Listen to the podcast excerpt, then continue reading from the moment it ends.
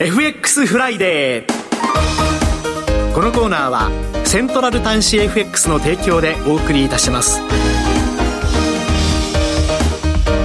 ここからはみずほ証券金融市場調査部チーフ為替ストラテジストの山本雅文さんにお話を伺ってまいります。山本さんとお電話がつながっています。山本さんおはようございます。おはようございます。よろしくお願いします。よろしくお願いいたします。さて足元の為替市場ドル円ですが再びえ先ほど1ドル146円台に下落してまいりました。え先週8月17日146円56銭まで円安方向に進む場面がありましたけれども、足元どのようにご覧になってらっしゃいますでしょうか？はい、あのドル円やっぱり非常に底堅いと、まあ、いう印象ですね、えー、えーとアメリカの経済指標、あるいはまあフェドの交換とかもですね、まあ、あの全体的に見るとですね、わやわや高派、派と派両方、まあ、指標も強弱強弱両方という感じはするんですけれども、はい、割と強い方、高派的な方向に反応しやすかったというところがあると思います。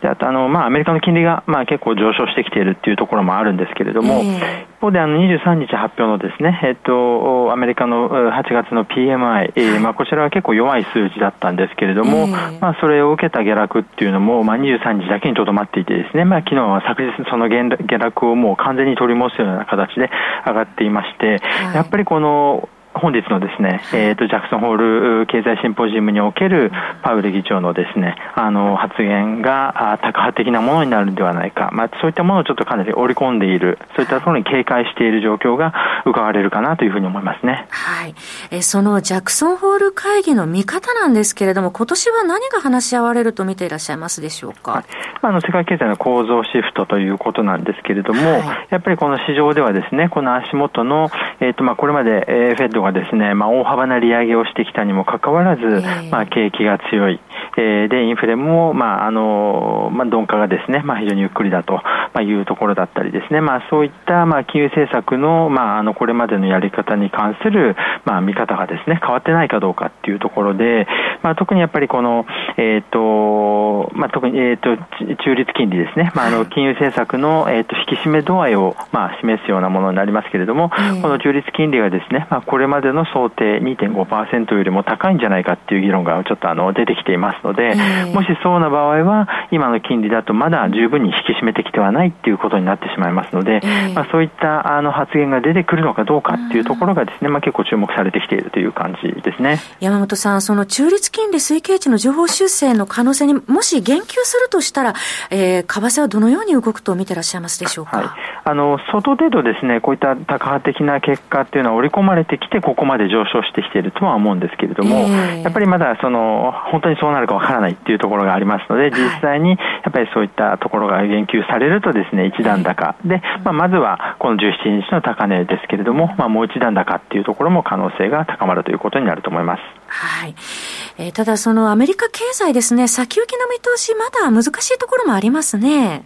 えっと、そうですね。あの、まあ、弱いものも強いものもあると、まあ、いうことで、やっぱり特に経済活動指標については、まあ、意外と強くてですね、はい、やっぱりこのアトランタ連銀の GDP の、あの、GDP Now というですね、あの、速報値みたいな予測をしてるんですけれども、はい、こういったものは5.9%とかかなり、はい、高い数字が、ね、そうですね、予想されているっていうことなんですけれども、一方でこのインフレ率はかなり鈍化しているっていう状況でもありますので、このインフレと経済の関係っていうのはですね、ちょっとまあ、今までと変わってる可能性っていうのもありますので、その辺も注意する必要があるかなと思います。どうでしょう、明確なガイダンスってそうするとまだ出にくいっていうところでしょうかね？はい、あの、やっぱりフェット自身もですね、あの、各交換の発言なんかを見ても、その、まあ、もう一段利上げが必要かもしれない。だけれども、もうそろそろこの利上げ終了の段階に来たかもしれないっていうですね、やっぱりこの両方の、まあ、メッセージが出てきているっていうことで、フェット自身もこの明確な先行きのですね、その方向性について、はっきりとガイダンスを出せない状況ではないかと思います。まあ、そういった意味では、そういった論点を示すぐらいにとどまる可能性もあるかなっていうふうに思いますね。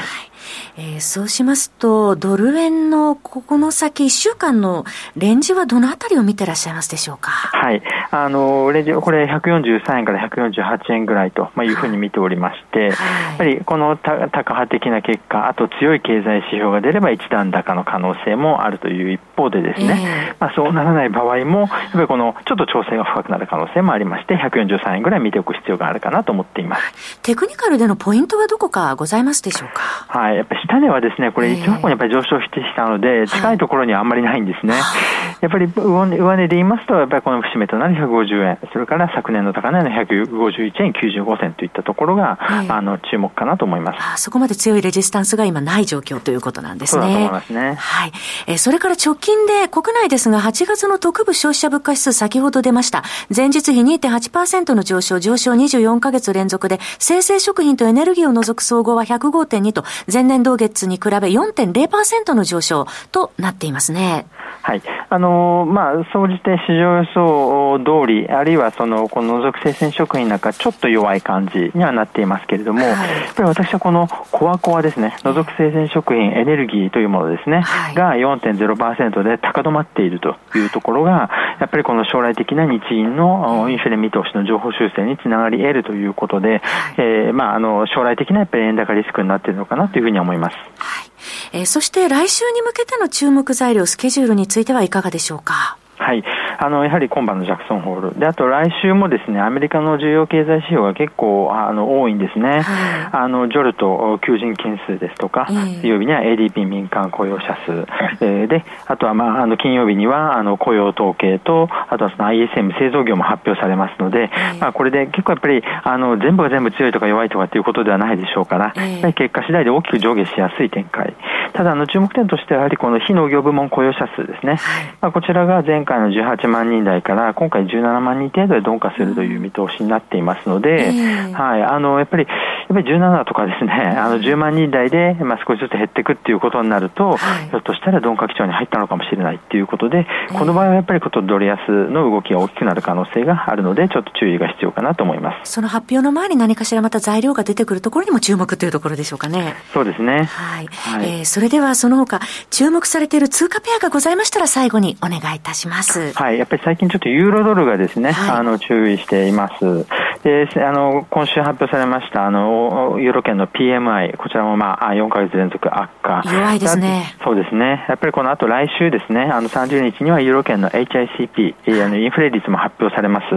で、えっと、総合はまあ、鈍化基調なんですけれども、えー、コアがまだ鈍化基調に入ったのかどうかわからない、高止まりしてますので、はい、こちらが鈍化っていうことがはっきり出てくると、えー、一段の下落のリスクがあるということで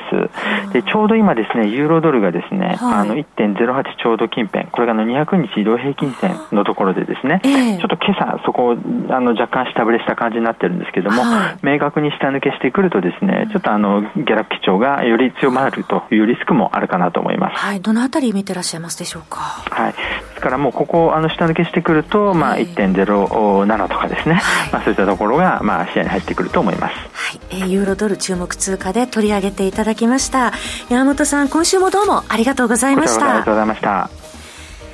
お話は、みずほ証券金融市場調査部チーフ為替ストラテジストの山本正文さんでした。えー、現在ドル円1ドル146円、飛び2銭から飛び3銭と146円台に入ってきております。